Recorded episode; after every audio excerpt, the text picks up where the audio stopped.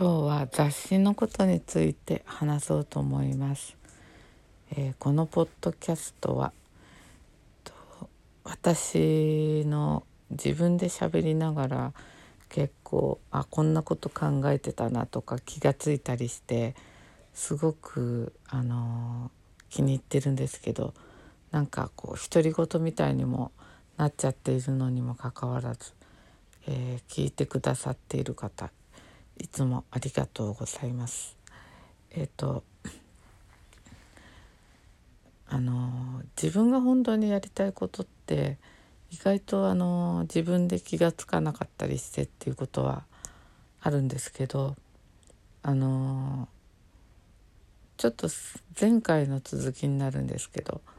まああの私はあのファッション雑誌の編集がやりたかったんですね。で「花椿」っていう雑誌も大好きであの資生堂が出してた雑誌なんですけどああいう雑誌の編集とかできたらいいなとかすごい思ってたんです。でもなんかあの幸せなラッキーなことにその後あの当時花椿であの対談とかをよくされてた後藤茂雄さんという編集者の方の、えーワークショップに参加することができて当時花椿をあの作ってたあの方々とあの実際にあのの話をあの実際に聞くことができたりとかしてすごく刺激を受けました。であの結局あの編集の仕事には携わらなかったんですけどあの当時あの私の友達があの GA という建築雑誌の編集をやっててでなんかいいなと思ってたんですけどその友達が「あのおばまちゃん」とか言って「つくづく思うんです思うよ」とか言ってあのへ雑誌っていうのはあの編集長のものなんだから、ま、なのよって言ったんですよ。で、うんあの編集長がどんな雑誌を作りたいかっていうのがあって編集者っていうのはそれに合わせて動いているから自分が雑誌を作るんだったらいいけいいけど雑誌の編集部で働いてることと自分で雑誌を作ることは全然違うっていうふうになんか聞いてすごい目から鱗が落ちたんです。あのちょっと余談になるけどその GA っていう雑誌はえっと蜷川さんだったかな二川さんかあの伝説の建築写真家の人ででいろいろなんかこう武勇伝みたいのが残ってるんですけど世界中の建築写真を撮って回った人であの普通はこうすごいあの建築って中入らせてもらえないんですよね。であの一回入った時はもう入り口で「はいはいはい」って感じであのなんていうの門前払いを食らってでよしって思ってその人は今度は洋服変えたかなんかすごい偉そうな感じで社長に合わせてくれって感じであの入ってったそうなんです。そしたら入り口の人があってあのこう偉い人が来たって勘違いしてそのままもう直で社長室に入れちゃったっていう。であのえっ、とあの写真が撮れたっていうそういう話を聞きました。その話がすごい面白くてあのその当時その後藤さんのワークショップとかも受けた時にあのもう全部自分でやっちゃうんだっていうふうにあのそういうものなんだっていうことが分かってあと当時あのつ都築恭一さんっていうやっぱ編集者の人がいるんですけど大竹新郎さんと仲がいいその編集者の人があの本作りたいなら自分でリアカー引っ張ってでも作って売りなさいみたいなことが書いてあってかっこいいと思ったんですよね。で私もよしと思って雑誌を作ってたんです一時期。であの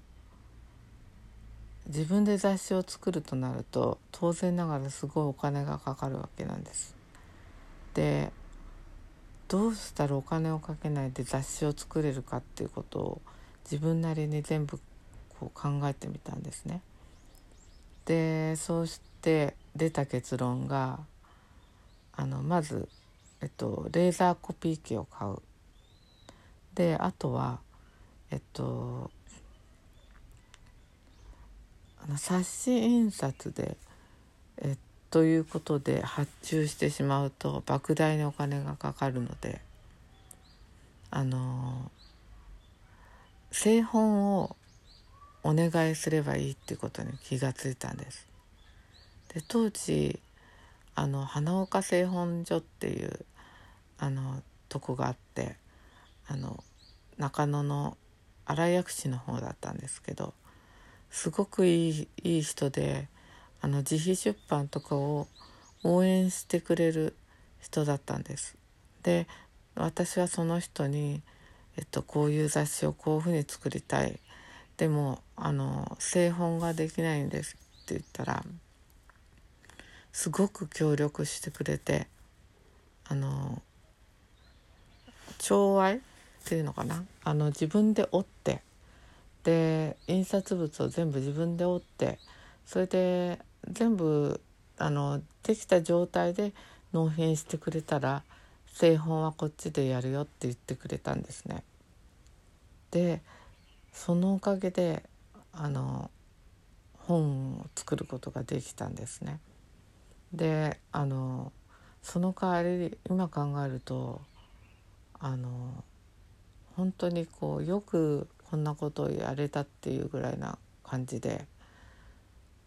まあページ数としては60ページとかそんな感じだったんですけど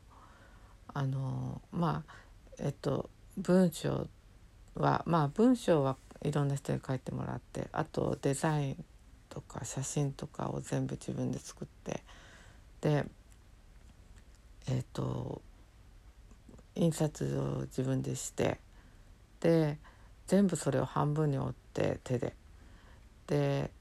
全部あのページ順に重ねて。でそういうのをあの何冊だったかな。1号目は100いくつかで150とか3号目は300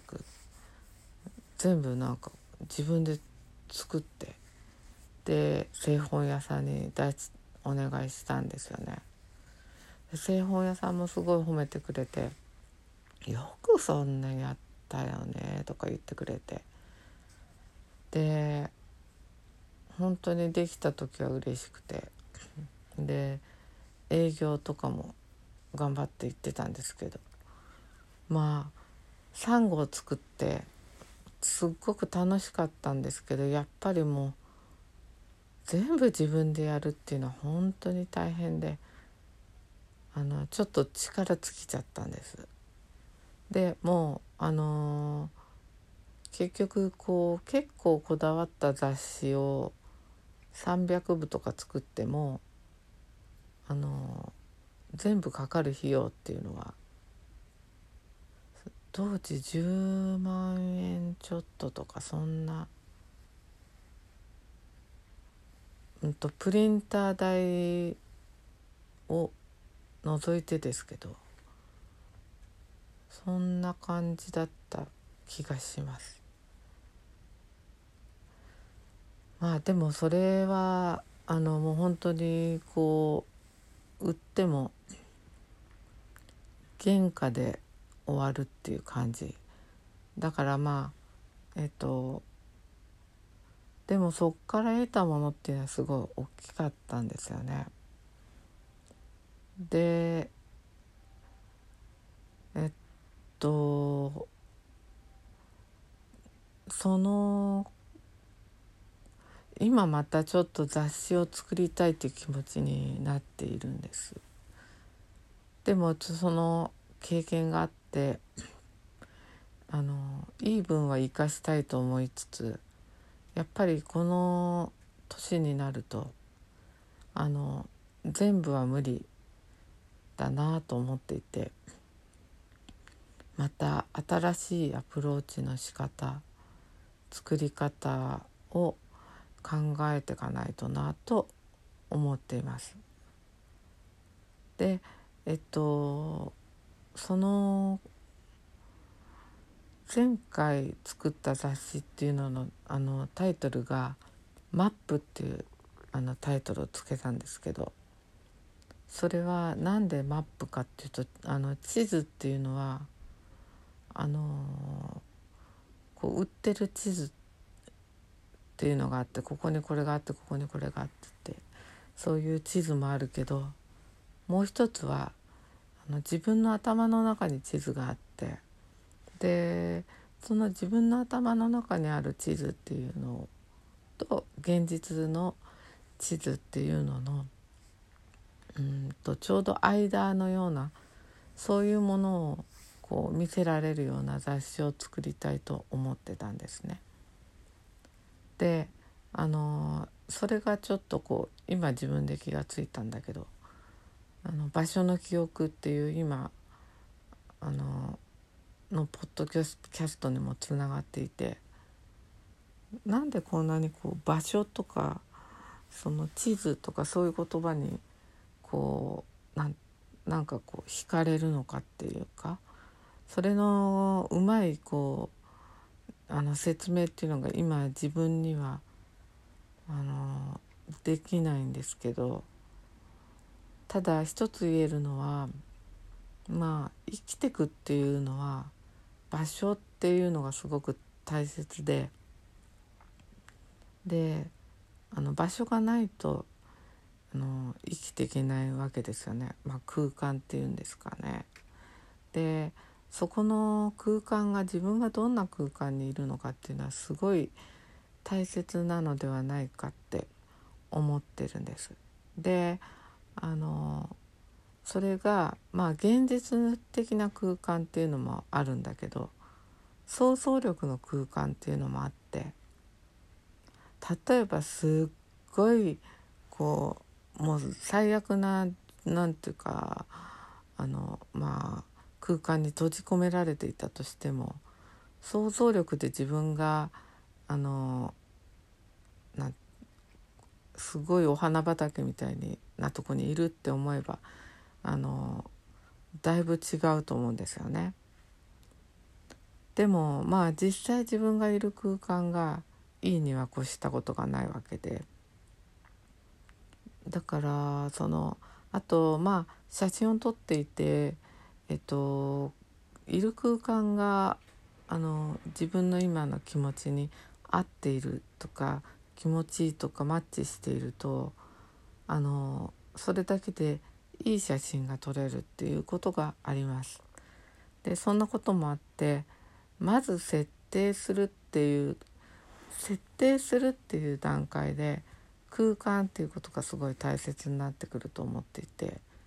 でみんな人それぞれあの違う空間に住んでいるわけですよ。であのー、同じ空間に住んでることは全くないし家族でさえも同じ家に住んでたからといって同じ空間の認識でいるかっていうと違ったりするしあと頭の中で捉えてる空間っていうのも人がによって違うからみんなそれぞれ別の場所に住んでいるようなものなんですよね。でそれがもうちょっと広がっていくとあの友達とかがあの例えばあの東京とか千葉埼玉にみんなあの別のとこ住んでたとしたら別の空間にいるわけですしでそういうふうに考えると空間ありきのその人っていう見方もできるしでえっといろんな空間があるって知ることによってそこを移動することによって自分の中の空間の認識とかいろんなものがどんどん豊かになっていくということもあるしあと本を読んで仮想の空間の中であのいろんなこうあの事件とか経験をしていくっていうことで自分の中の空間が広がることもあるし、まあ、音楽でもそうだしっていう感じでやっぱり空間とか場所っていうのはすごく大切だと思っているんです。っていうふうにこういうふうに自分で喋っているとなんでえっ、と前マップっていう雑誌を作ったのかで今、えっと、場所の記憶っていうことを言ってるのかっていうことがちょっと見えてきたような気がします。でそんなことで、えー、そろそろ次回のアートブックフェアの応募が始まるみたいででもう今年どうしようかななんて思ってたんですけど今から考えればちょっとこう去年ほど大変じゃないかなと思ったりして新しい本をその空間のことにを絡めてまた作ってみたいなとそんなことを思っている今日この頃です。ということでえー、っと雑誌とか空間とか場所とか、えーまあ、今考え中のことを話してみました。